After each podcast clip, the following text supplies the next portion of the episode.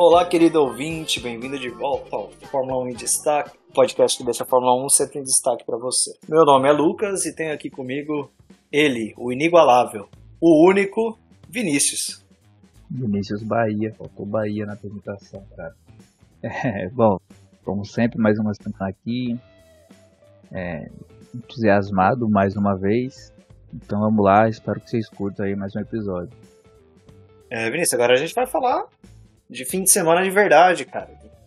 De uma corrida que a gente estava esperando há muito tempo, de um fim de semana que a gente estava esperando há muito tempo, para que a Fórmula 1 pudesse nos proporcionar emoções novamente. Eu acho que a primeira, primeira corrida aí no Bahrein, ela demonstrou um pouco disso. É, acho que foi mais emoção do que a gente esperava até. A gente conversava no, no episódio anterior é, ter uma expectativa de uma temporada mais disputada. E assim, a gente pode acabar sendo enganado, né? Talvez o, o GP do Bahrein não, não, não repita a expectativa de sempre corridas disputadas e tal. Mas, cara, essa corrida foi sensacional, assim, foi muito além do que eu esperava. E sem dúvida, se juntar com as do ano passado, tá ali no, no top da- das mais emocionantes. É, cara, pela primeira vez, uma, um circuito, né, ele termina e começa as corridas, ou seja, o Bahrein teve três das últimas quatro corridas aí do, da Fórmula 1. Isso é a primeira vez que isso acontece. E os caras lá, né, já até os pilotos que queriam tomar vacina já tomaram. Então imagina o público, né? É, um, um grande exemplo de organização como um todo E dinheiro. também.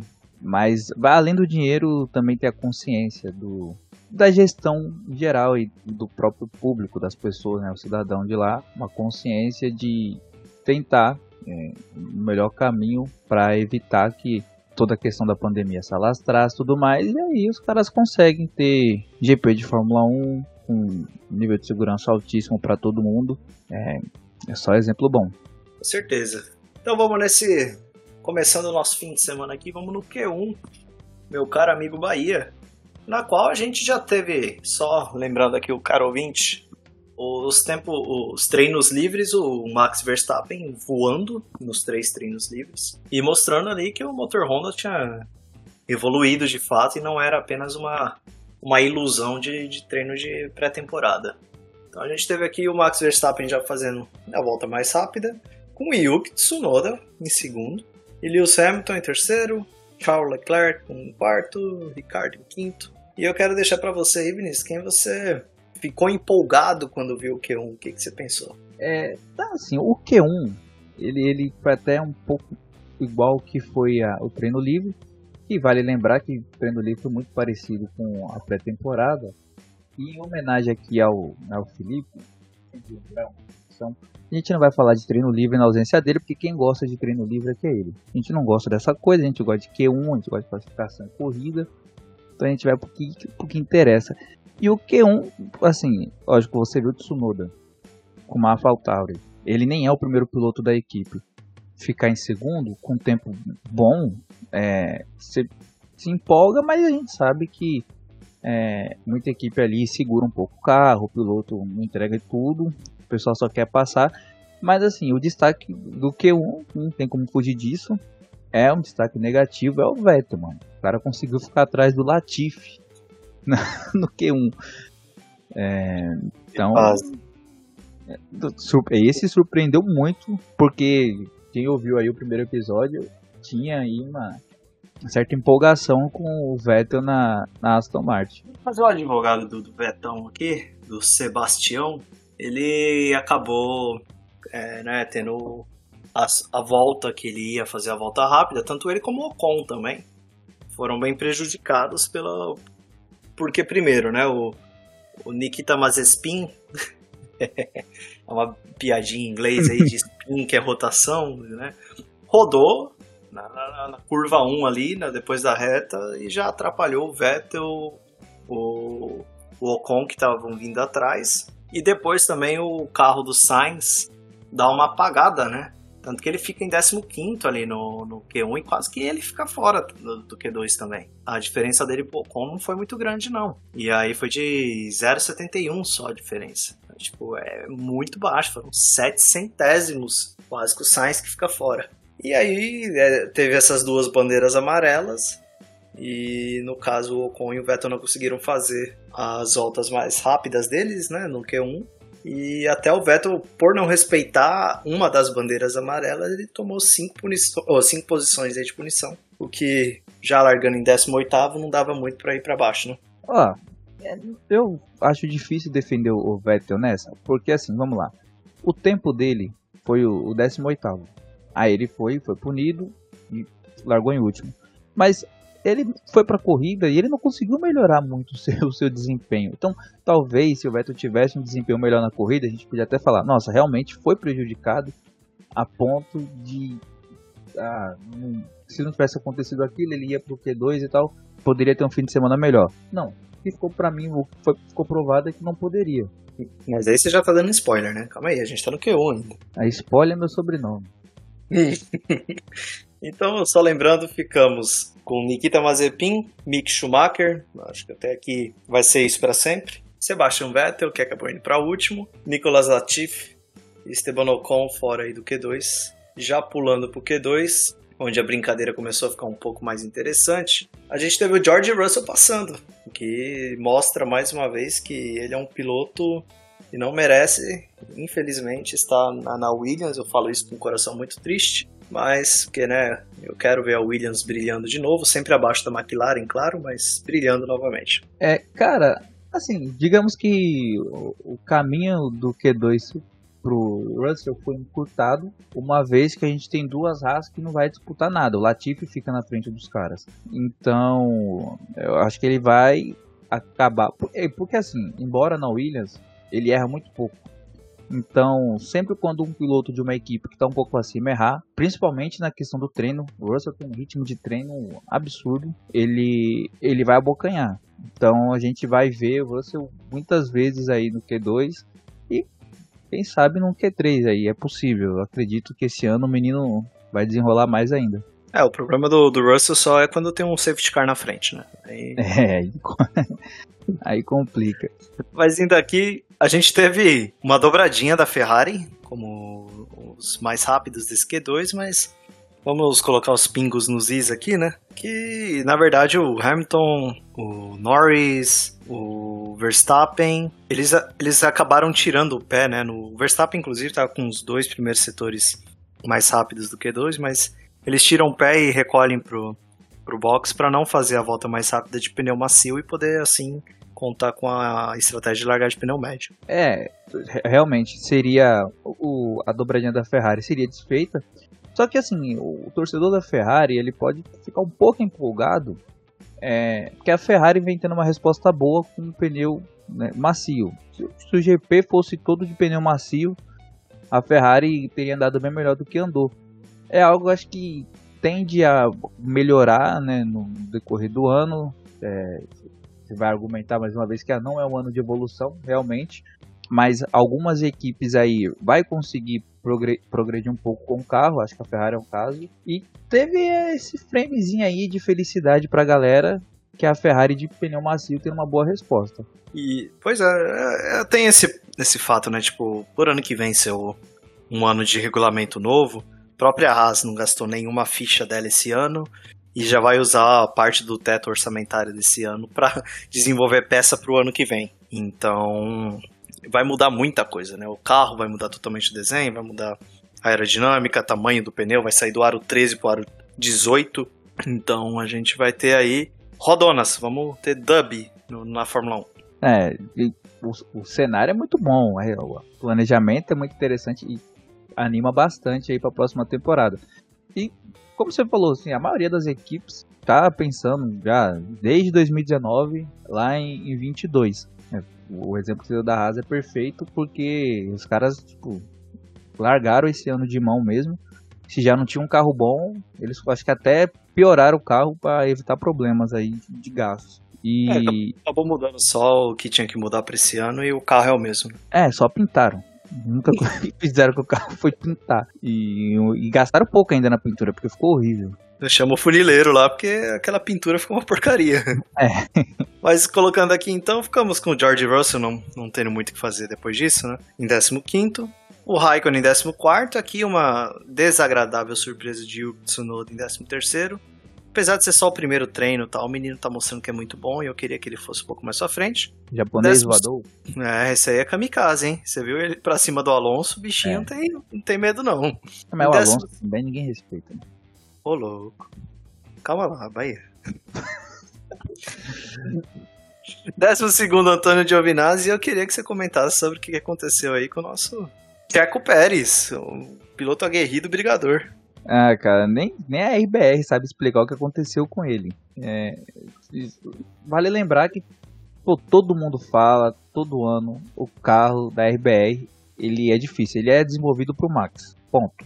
Sabe, é, se você não for exatamente igual ao Max, acho que até o tamanho do pé, o corpo, não, não vai dar certo. Então, os caras têm dificuldade e até um pouco de azar. Parece que os equipamentos não funcionam da mesma forma no, no- no carro dos outros pilotos. Tem uma série de coisas ali, eu não sei se o pessoal tem superstição aí.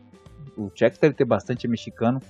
Manda caçar alguma coisa no carro, uma cruz invertida, esses negócios aí que a galera comenta. Tem um E- sapo embaixo do, do- É. do banco do, do segundo piloto da Red Bull, né? É, tem alguma coisa embaçada ali. A água que eles botam ali não, parece que não dá muito certo também. E é difícil comentar, cara, porque é outro carro que, assim, embora, né, vai um spoiler, tenha tido uma corrida boa, é, não andou tudo que a gente imaginava que ele poderia andar com, com esse carro. É, acho que aqui começou, Vinícius, um presságio do que a gente vai falar um pouco na corrida, da, da Red Bull tendo certeza que ela tem um carro bom pra esse ano, coisa que não acontecia há muito tempo. E aqui eles, na minha opinião, foram um pouco prepotentes. Eles colocaram o pneu médio no Sérgio Pérez, pro Pérez ir pra corrida de médio, e não quiseram arriscar de pneu macio. Então, tanto que o Pérez faz esse, esse tempo aqui de pneu médio e ele acaba ficando fora. É, se tem uma coisa que a RBR foi nesse fim de semana foi prepotente. Os caras, acho que eles saíram lá do da pré-temporada com a certeza que a vitória vinha nesse fim de semana. Até porque era a mesma pista, né, que eles fizeram os treinos, então... Sim, sim. É, então, aí o Pérez acaba ficando fora aqui em 11 e ficando atrás de Lance Stroll, com uma Aston Martin bem mais ou menos.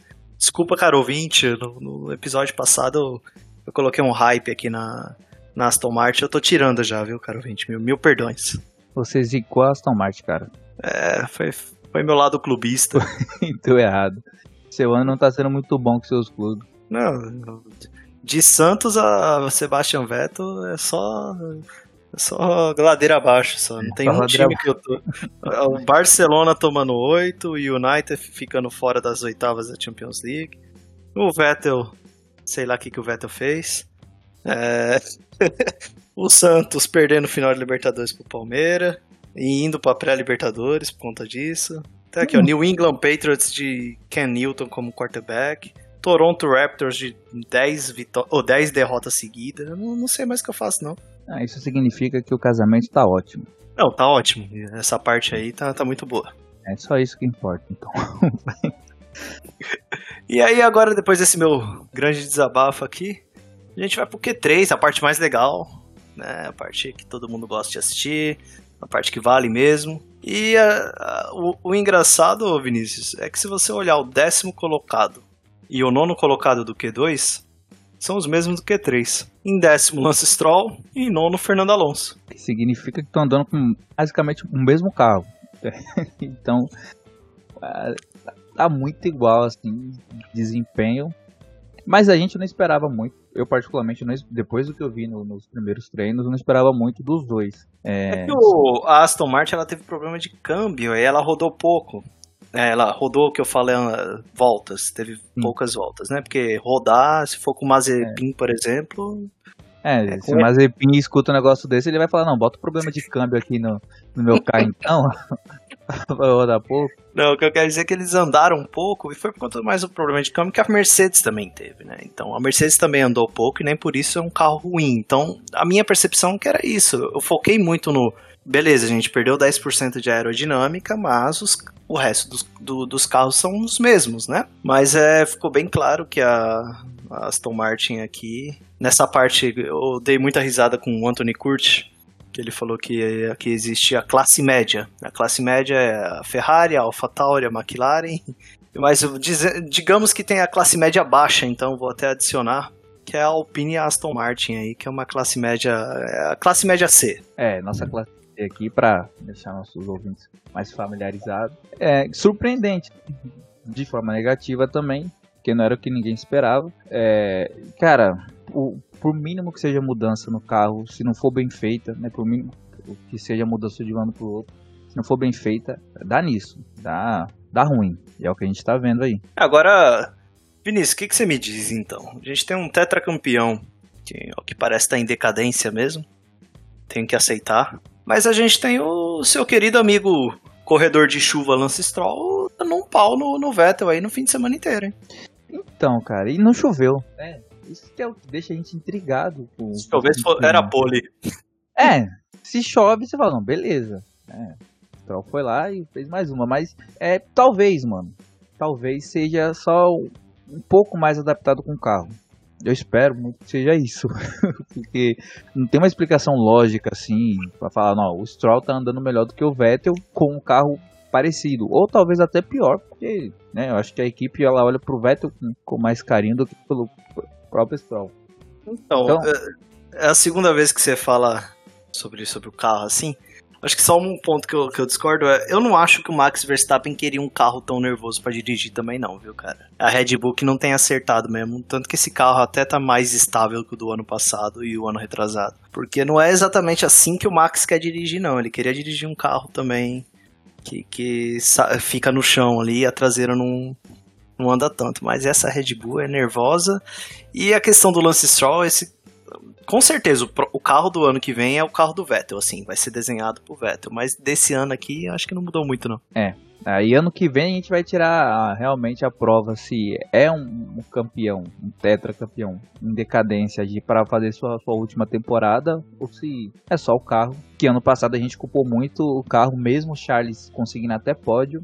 A gente sabia que o carro da Ferrari era muito ruim e a Ferrari só queria ver o Vettel na merda mesmo. Existe um Vettel depois daquele GP da Alemanha de 2018 e existe um antes, né?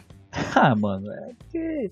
Tipo, é, é medir o piloto só por ele, pela equipe, dificulta porque aí existe uma Mercedes ali também que vem de depois de 2018 pra cá que tava no nível absurdo e uma evolução do Max da RBR, o que dificulta muito, cara, sabe, a- a- o progresso de outras equipes. Então, tem é, são vários fatores que trazem esse momento o Vettel nessa, nessa posição. Óbvio que ele tem culpa disso, mas eu olho e eu acho que ele é o menos culpado, mano.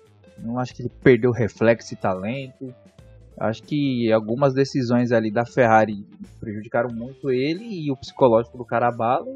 Mas ele vai se recuperar. Ainda é a primeira corrida, né? A gente tá falando aqui tá, de umas primeiras impressões. Então, subindo no, no, no pódio, já que eu já falei de Lance Stroll e Alonso, a gente teve Carlos Sainz na sua primeiro fim de semana com a Ferrari em oitavo. E aí duas McLarens bem próximo, dividido por quatro centésimos só. De Lando Norris em sétimo e Ricardo já ganhando aí o primeiro confronto na classificação contra o seu companheiro de equipe em sexto. Em quinto, um incrível Pierre Gasly colocando uma AlphaTauri em quinto e mostrando de fato que o motor Honda melhorou muito. Mas mais incrível ainda, eu devo dizer ou não? Não sei. Charles Leclerc em quarto, não sei quem que me surpreende mais aqui. Cara, é, aquele lance, né? Vendo a Ferrari de pneu macio, você fala. No primeiro momento você fala, nossa, o Charles em quarto. Mas a gente entende também que, comparado aos outros carros ali, é, eles estavam andando bem de pneu macio. Agora, lógico, por todo o contexto, você fala, caramba, ele chegou ali, chegou bem. É, O, o, pra mim fica assim, o Gasly já mostrou já no fim do ano passado que vinha no momento melhor. E o motor Honda esse ano o- mostra que realmente tá um motor um pouco mais competente. Vamos ver aí no decorrer do ano. E o Ricardo, né, mano? Acho que ele volta a ser feliz, né? Tipo, ter um carro que vai pro Q3, ter um carro que dá condição dele brigar em boas posições, que não acontecia desde 2018, né? Pois é, e aí a gente vem então pro pódio. Mudou alguma coisa, Vinícius? Não- Acho que não. Não, é uma mudança ou outra ali, normalmente é, o- é o Luiz em primeiro, o Max em segundo, mas um, um que não muda é o Bottas em terceiro, isso aí não, não vem mudando há algum tempo. Traditions. Não, eu vou. Desculpa, cara ouvinte, eu vou usar esse meme do Bottas o ano inteiro, eu tô nem aí. O Bottas em terceiro, Traditions. Em segundo, Lewis Hamilton. Em primeiro, Max Verstappen colocando quase quatro décimos na Mercedes. O que mostrava que a Red Bull tava num ritmo ragatanga pra- no, no treino e era muito bom pra corrida. É, eu acho que há muito tempo, a, a- desde a Ferrari lá em- com, com um motor adulterado, a, a Mercedes não sentia tanto medo assim, ou não, não se sentia tão pressionada. Medo não é a palavra, os caras são embaçados também, mas não se sentia tão pressionada. Que o que o Max faz no, no, no, no Q3 joga a responsabilidade toda pra, pra Mercedes, né? Tipo assim, beleza, vocês têm aí, né, o maior investimento. Não sei se foi o maior, porque teve um ano que a gente achou que era Mercedes, mas foi a Ferrari, mas enfim. Tem os melhores equipamentos e tal. Mas olha o que a gente tá fazendo aqui. É, é que assim, a Mercedes, num, num modo geral, o investimento dela é absurdo, né? É a equipe com mais, com mais pessoas envolvidas. é. E isso pra mim é fruto de um trabalho muito bem feito. É, desde 2010, a- quando eles... Mano, pensa no seguinte, a Honda de novo aqui, ó, a Honda tá fazendo esse motor.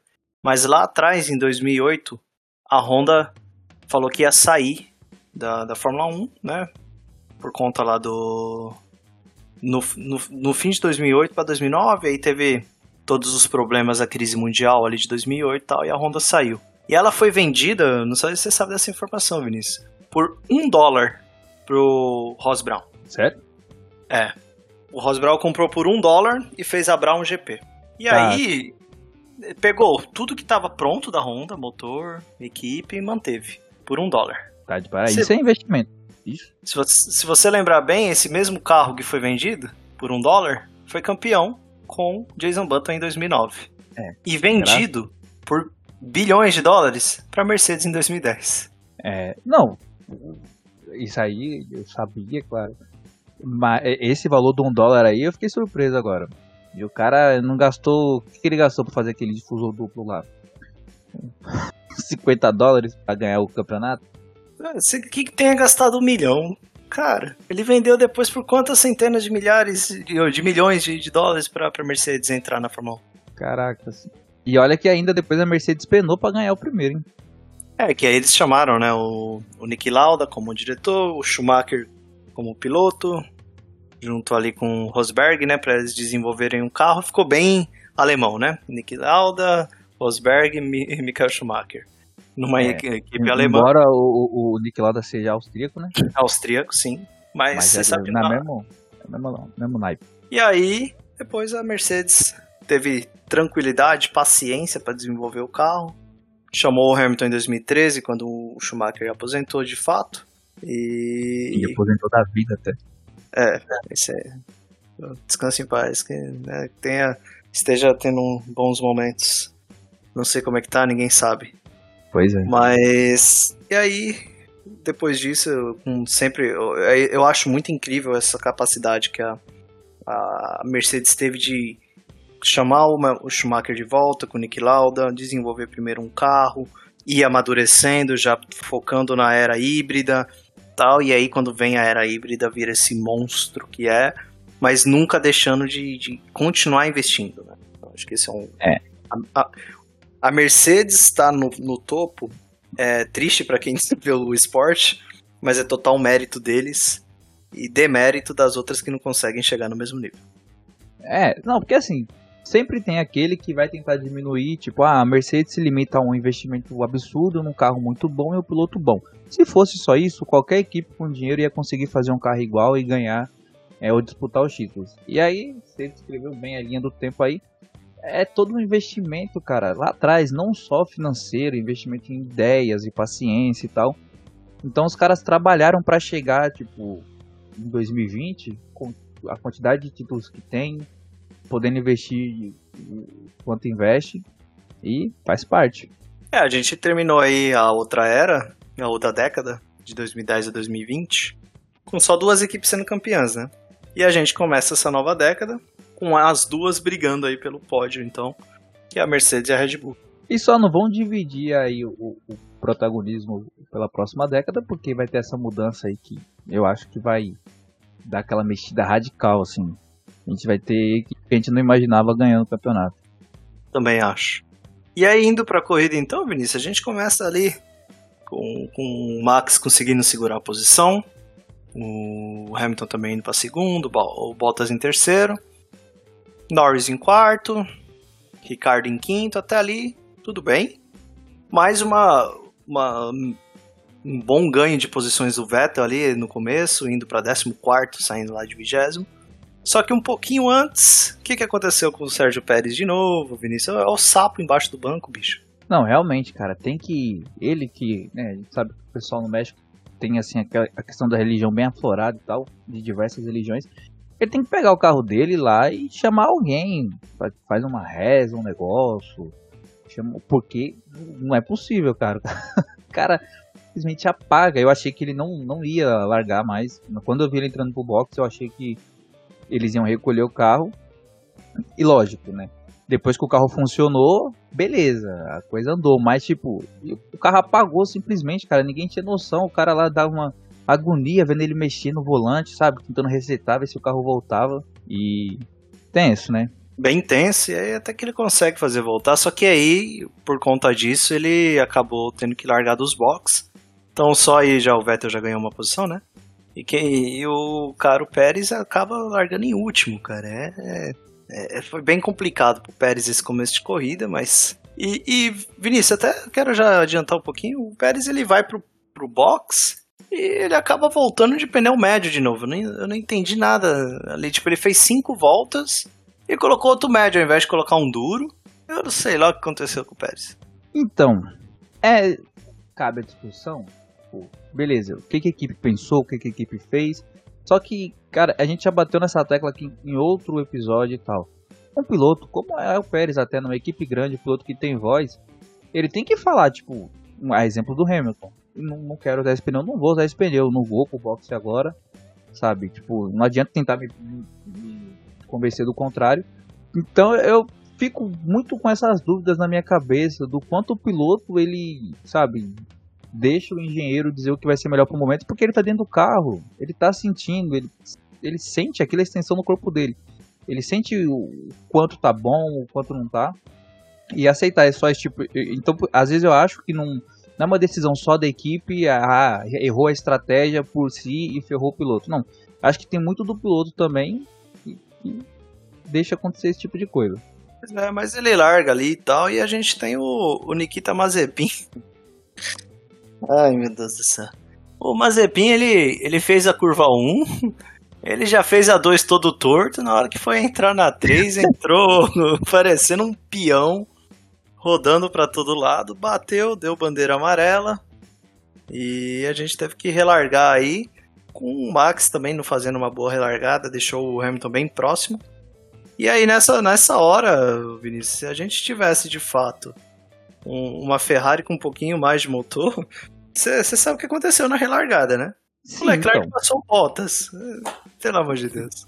Não, sim, é normal pela qualidade do piloto, mas comparando-se os carros, mas eu volto a bater na tecla do, do macio. Durante a transmissão, os caras, é, nossa, olha aí, a Ferrari e tal. Eu até comentei com vocês, ó, uma Ferrari em terceiro, na frente de uma Mercedes, mas calma lá, era o Bottas e era a diferença de um, um, é um, médio para um macio. Agora, você tocou no ponto, o Max largou muito mal.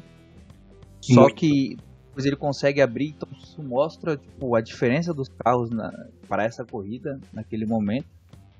E o, o- você falou do Mazepin, eu achei curioso que ele no rádio dele ele fala que ele tentou desviar do, do Schumacher, tentou não bater no Schumacher.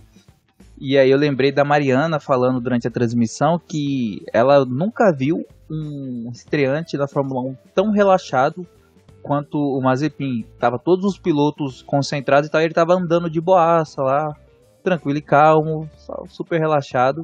E aí a gente, a gente viu o que aconteceu. Aí, nessa relargada também tem o Gasly que, que bateu, né? Não lembro em quem que foi ali, ele deu um, um Foi toque. McLaren, mano, aí perdeu.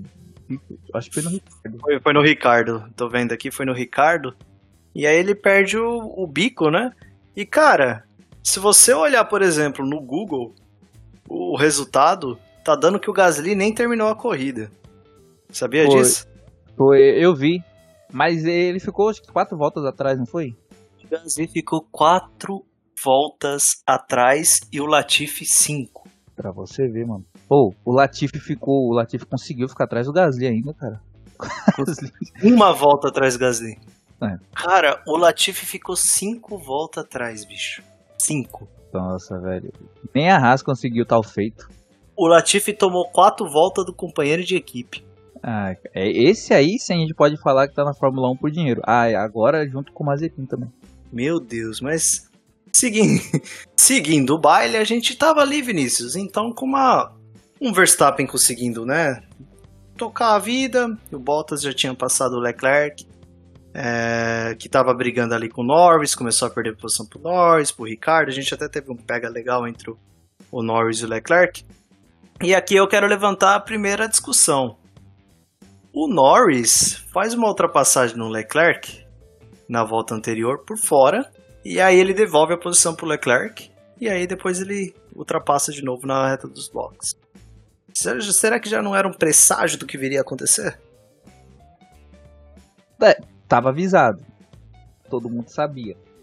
Só que é aquele lance, na hora, é, faltou, a gente vai falar mais pra frente, mas né, entre linhas, faltou aquilo que a gente comentou, cabeça, faltou entendimento, assim, tipo, sabe, é, não tem, vai ter outra oportunidade, eu tô superior e, e vai dar certo. Faltou isso, enfim, é difícil você pensar assim, ah, a equipe avisar por antecedência ou o cara ficar sabendo, tipo, ó, o Lando passou por ali e, e deu ruim, então futuramente não vou fazer isso. Óbvio que é, é difícil isso acontecer. Mas, é, foi.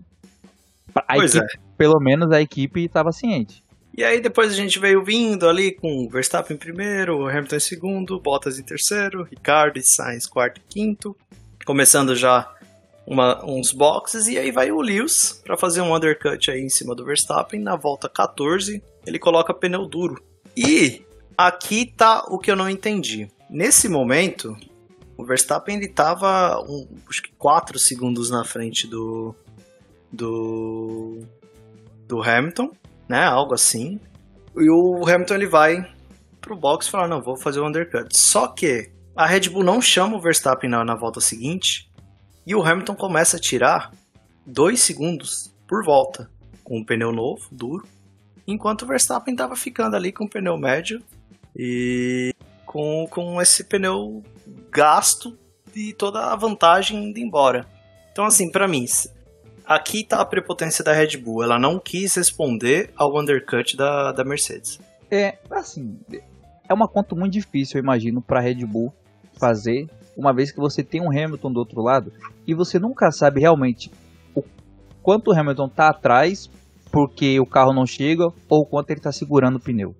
Isso é, é um lance importante. Eu lembro de uma corrida, no não lembro qual corrida ano passado, mas eu lembro de um diálogo ano passado do Max que, tipo, a, a equipe fala pra ele, ah, o Hamilton tá virando, tipo, 3, ah, tá 3 na frente, ele fala, ah, mas eu não consigo chegar. Tipo, Ele, ele segura o pneu, mas eu não tenho como chegar.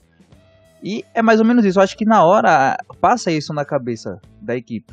Tipo, ó, é o Hamilton ali, eu- talvez os pneus não estejam tão gastos assim, talvez ele consiga virar muito bem, então vamos deixar desgastar mais ali. E eles acreditaram, e aí, lógico, entra a prepotência da RBR, que é, eles, pô, a gente tá com um carro muito mais veloz nesse fim de semana, então a gente vai parar, vai voltar e vai recuperar. Era isso, a cabeça deles era muito simples, é, eu acho que a, a RBR tava pensando, a- lógico, tem um fator Hamilton, sempre vai ter, mas, é, tipo, a corrida nossa é contra a gente mesmo, vamos fazer aqui isso que a gente vai conseguir garantir. Mas então, só que aí eles voltam, eles vão para na volta 18, ou seja, quatro voltas depois, Nisso, o Hamilton já estava 6 segundos na frente do Verstappen, eles, né, quando o Verstappen volta dos boxes. E eles vão de pneu médio de novo.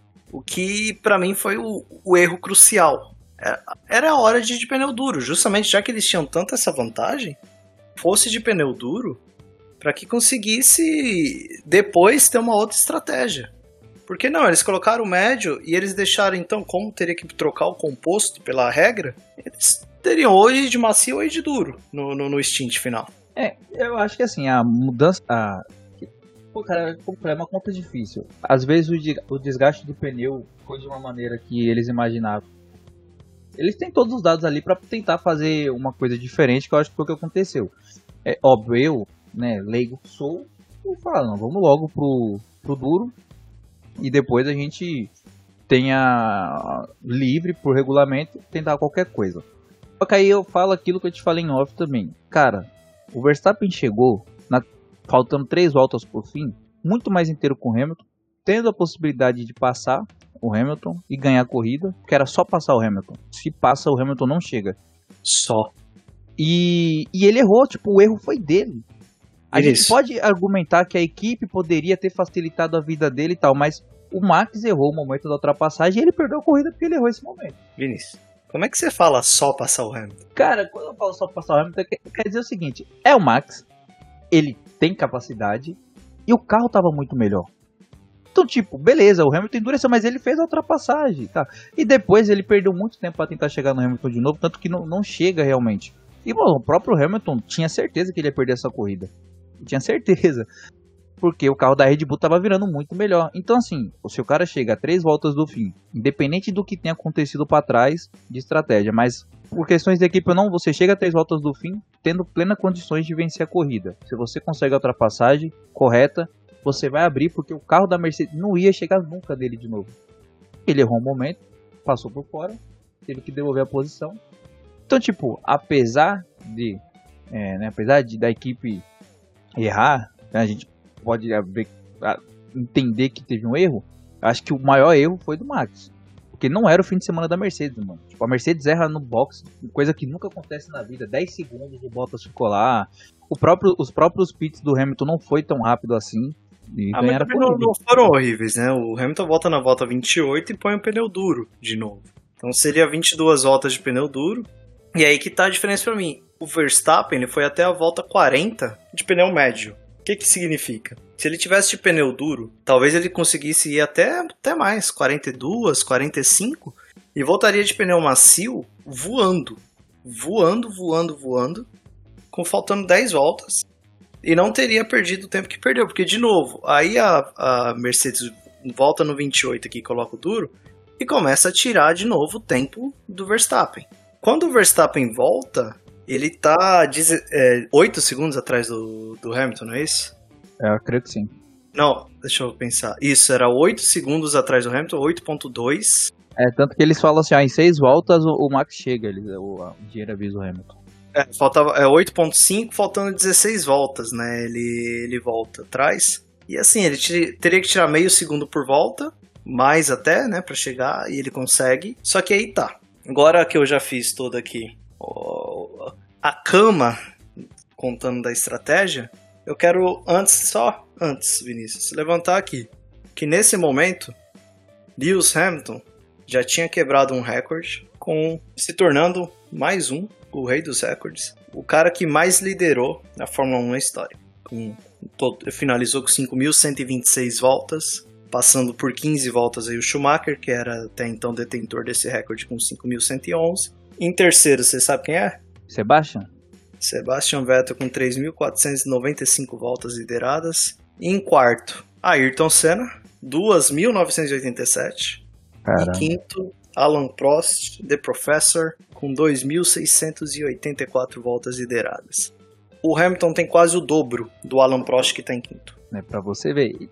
Cara, e assim, o Hamilton a gente sabe que além de quebrar muitos recordes, ele vai estender, né, ele já tá estendendo, vai estender muito a questão do número de vitórias. É, de títulos, não, não tanto, acho que ele só ganha mais um se ganhar. Mas é, esses outros, assim, entre aspas, por menores, ele vai estender muito essa questão mesmo de, de voltas na liderança. É, aí, tipo, vamos queimar a língua, daqui 30 anos vamos estar falando, tipo, ó, a gente achou que não ia acontecer, mas eu acho muito difícil alguém bater isso aí. O que eu quero dizer dando esse número do, do Hamilton? Ele não é qualquer cara. E o Verstappen sabia disso e a Red Bull também. E aí foi o que você falou. O Hamilton entrou na cabeça do Verstappen. O Hamilton deixou a curva 4. Ainda faltavam 3 voltas, ele deixou a curva 4 pro Verstappen, pro Verstappen passar ele. Só que ele deixou de, que forma? Do lado de fora. Ele deu e depois espalhou o carro. Manobra legal, nada de anormal, porque é um cara que tem toda a experiência, a, a maestria de fazer isso. Anos atrás, 10 anos atrás, quando ele fazia isso, ele batia com o Maldonado. Não é mais aquele Hamilton. É. Entendeu? Se fosse o Hamilton de 10 anos atrás, quem tinha vencido essa corrida era o Bottas. Tava o, o Max e ele plantado na, no muro lá até agora, Na mesma curva 4. na mesma curva 4. Então, não, tem muito disso. O Hamilton, ao longo dos anos, ele foi se colocando como um piloto que não é só tipo o mais veloz. Sabe? Ele consegue assimilar coisas ali dentro da corrida, ele ele tem um feeling para algumas coisas que outros pilotos nunca vão ter. Então, de fato, ele entra na cabeça da, do Max, mas não só isso. E- e o fator Hamilton, ele mexe muito mais com a estratégia da RBR do que a própria estratégia da RBR, tá ligado? É tipo assim, tentar se antecipar ao Hamilton, ao que ele pode estar fazendo com aquele carro, com aqueles pneus. É realmente isso? A telemetria tá certa? Esse cara vai conseguir fazer algo diferente? Então, isso mexe muito. E também teve o ponto que o Hamilton ele segurou o pneu, porque ele sabia que ia ter um pneu bem mais gasto. Afinal, como eu disse, a, a, a Mercedes parou aí na volta 28 de 56, né? Ele ia ter boas voltas ainda na, pela frente para rodar com o pneu duro. Então ele guarda o pneu porque ele sabia que o Verstappen chegar era, inevitável. Então ele queria ter o melhor pneu para quando o Verstappen chegasse. E isso pra mim é digno de uma frieza. É é como você tá preparado pra tomar um tiro e você se preparar da melhor maneira pro tiro chegar. pra, não, pra não morrer, né? Eu vou tomar um tiro, eu vou, mas vou dar o melhor lado do meu pique, não vai pegar em nada. Cara, é, é muito absurdo. E aí o, o Max, apesar de ser um monstro, um absurdo de piloto, ele cai. Ele cai nessa e ele passa por fora, e na hora que ele passa, o Hamilton já grita no rádio: Ah, passou por fora, passou por fora. É. Ou seja, o Hamilton sabia totalmente o que ele estava fazendo. E o Max, ele só segura um pouquinho, continua atrás do Hamilton, traciona bem depois daquela curva 10 que é fechadona. Ele ia até a, a reta oposta, com DRS aberto. Não obstante, ele ainda poderia ter mais duas retas, né? Lá, no, lá em cima e depois a reta do box de novo, que também é outra zona de DRS. Faltando três voltas ainda, o Max passou por fora, teve que ceder e aí não consegue mais recuperar. É, eu tenho certeza, mano, se ele não erra ali, se ele não tenta ali, ele tinha passado o Hamilton. Porque, inclusive, quando ele passa, em pouquíssimo tempo, ele abre uma distância do, do Hamilton que você fala: caramba, mano, carro é esse? E aí, lógico, tem que reduzir, o Hamilton tem que passar. Mas ele tinha opções muito melhores de fazer a ultrapassagem, em pontos muito melhores. É, acabou errando, mas, tipo, é porque assim, a gente falava, né, novo e tal, mas o Max já é muito experiente. Muito, tem- já tem um tempo bom de Fórmula 1 e como primeiro piloto, né? Então, É, ele, ele estreia em 2015, né? E ele assume na, na Red Bull em 2016, na metade da temporada, ali no GP de Barcelona. então Inclusive o Rosberg e o Hamilton bate e a vitória cai no colo dele. Pra você ver. Então, tipo, já não é assim, um cara que não conhece as, os. Sabe? Não é um cara que não tem um feeling, que não tem as manhas tal. Não tem, só que, tipo, ele bate de frente com o Hamilton. Que aí a gente leva pro um outro nível. O, o, o Max é muito bom. O Max tem, sabe, todas as qualidades de um piloto excepcional. Mas não tem, sabe, sete títulos na bagagem, 15 anos aí de Fórmula 1 e tal. Então falta. Falta e é. É nessas coisas que a gente sabe, a gente bate sempre nessa tecla. Há um tempo atrás, o Hamilton erraria igual o Max, sabe? Como errou no fim de semana, como errou em outros momentos, erraria. Agora é um cara não comete esses erros e induz a galera a cometer. E aí, com essa vitória então, que ficou só sete décimos na frente do Verstappen ali no final, pela primeira vez em anos, Vinícius, em anos, eu terminei essa corrida em pé. Eu tava em pé com dor de barriga, falando, meu Deus do céu, que fim, que fim incrível, até que enfim, até que enfim, um Hamilton versus Verstappen ali, talvez até no nível de igualdade de carro, de condições. E só que, cara, são 96 vitórias, né? Pesa. Sabe o caminho, né? Pois é. Então é, pesa tanto que empurra o carro pra frente. O. Cara, assim, eu acho que eu vou discordar de você, não, não querendo saber mais da sua vida, mas, cara, acho que aquele finalzinho do Hamilton com três pneus ali, sabe, aquilo foi até milagre, até aleijado ficou de pé naquele dia, cara. E foi. Aquilo foi um absurdo. Aquilo ali foi. Eu não acredito no que eu tô vendo. Eu, já, ah, eu não tava. Não é que eu tava em pé, eu tava pasmo. E. Eu tava pensando, não é possível que, que eu tô assistindo isso. E foi o que.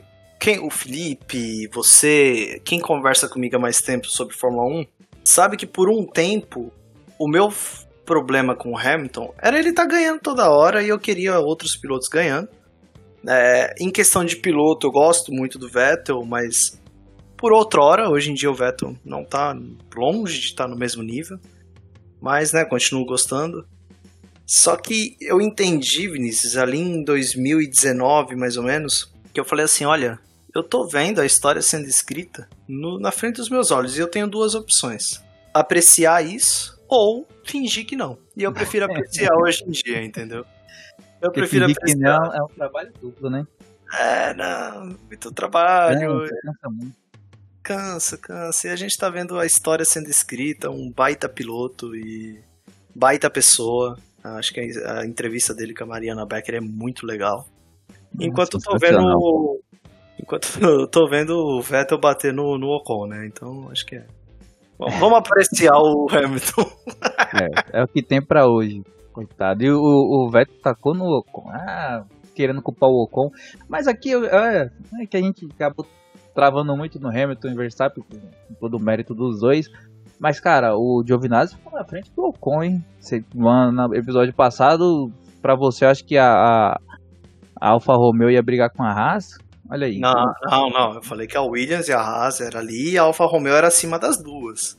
Mas a gente viu um Kimi em 11 e o Giovinazzi em 12. Pois é, cara, e o Tsunoda também fazendo uma ótima corrida, né? Mas o, o que eu quero fazer uma pergunta pra você é: quem foi o melhor piloto da corrida e por que o Pérez? Não é o Pérez, não, não. Nem vem. isso? Sério? Não, é louco. O Lando Norris fez uma corrida absurda. Ah, o Landinho, pra mim. Vinícius. Ah, mano, vamos lá. É uma, é uma Red Bull, Luqueta. Tá ligado? Quando, quando o, o ano passado o Hamilton tomou aquela punição e aí, tipo, veio passando todo mundo e pontuou ainda na corrida, a gente olhou e falou: ah, mano, beleza, é uma Mercedes. Então, tipo, o Checo fez uma corrida brilhante. Fato. E O é largou. o único a, ter- a fazer três paradas, Vinícius. O cara fez três paradas, bicho. Sim, e é, tipo, mano, é sério, não acho que ele fez uma corrida mediana, que foi, ele fez algo muito foda, mas, mano, o Lando Norris, pra mim, com o meu clubismo falando, pra mim foi o piloto da corrida. Ah, o motor McLaren tá cantando no seu cérebro agora aí. Tudo bem, eu Não, entendo. mano. Não, vai, vai- também vai falar que o Lando só fez a obrigação dele, e o quarto lugar, o Ah. geral. Não, não é, não é bem por aí.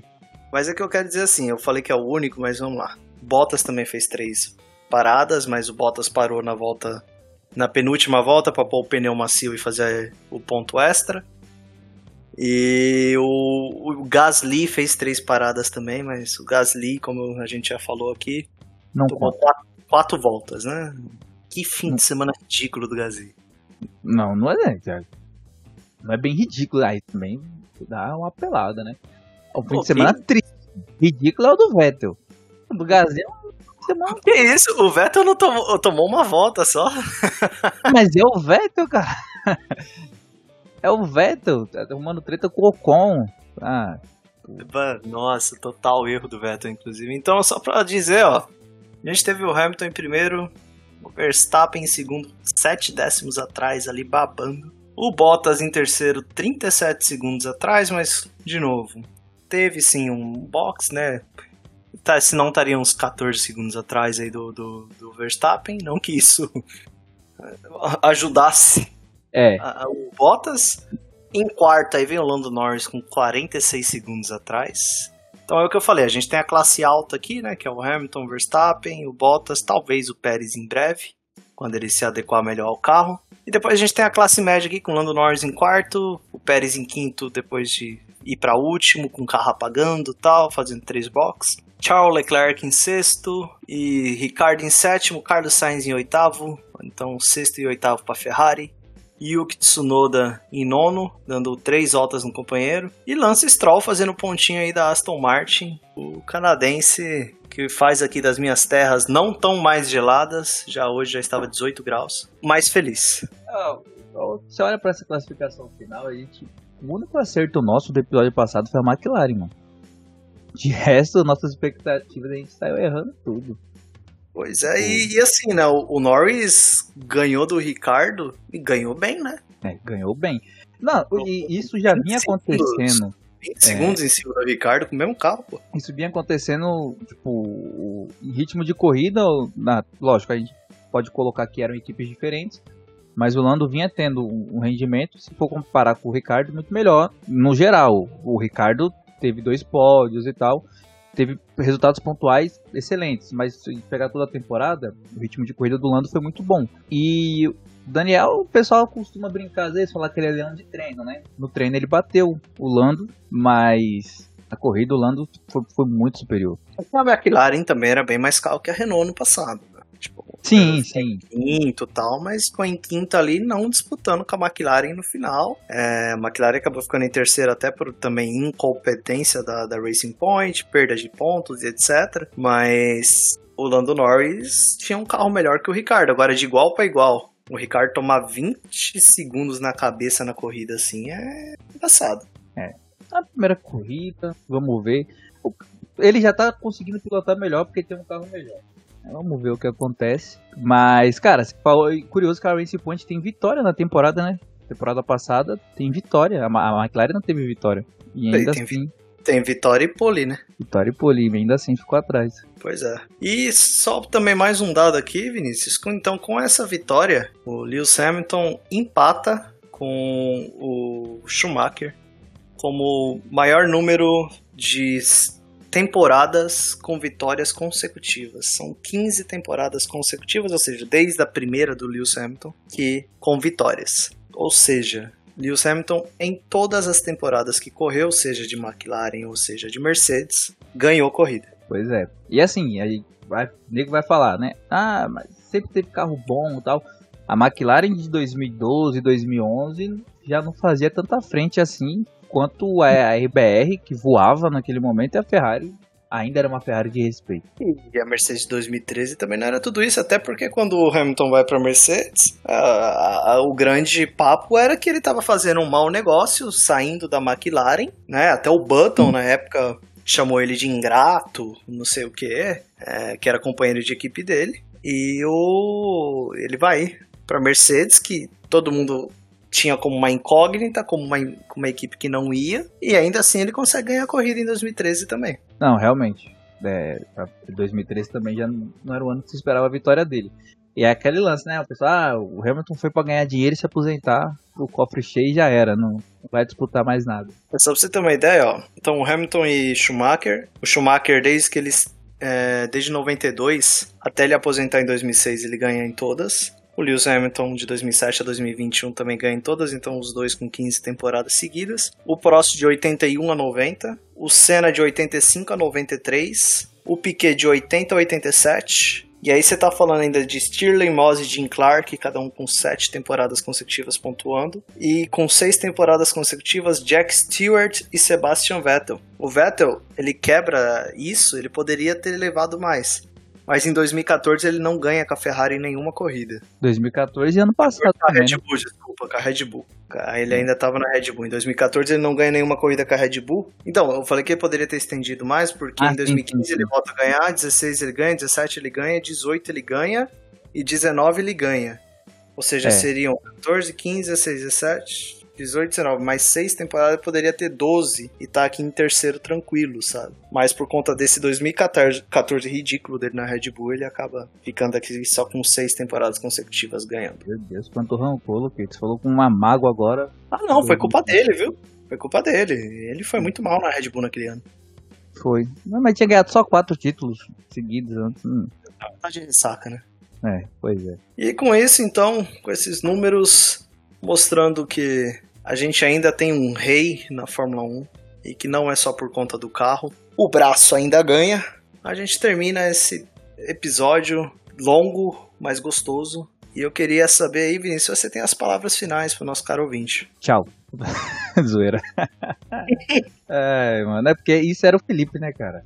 Ah, preciso organizar esse, esse desfecho.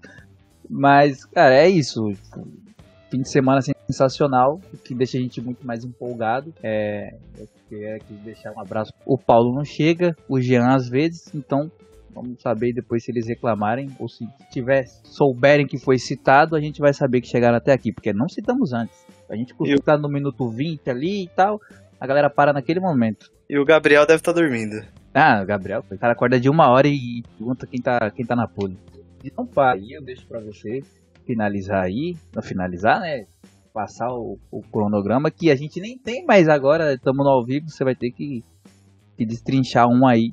Porque o combinado é, o pôde não para. Agora, com o quê? Você vai dizer agora. É isso aí, então, caro ouvinte. Já com essa chamada na chincha aqui, colocado na parede pelo meu companheiro de podcast, eu me despeço de vocês também, dizendo muito obrigado por chegar até aqui.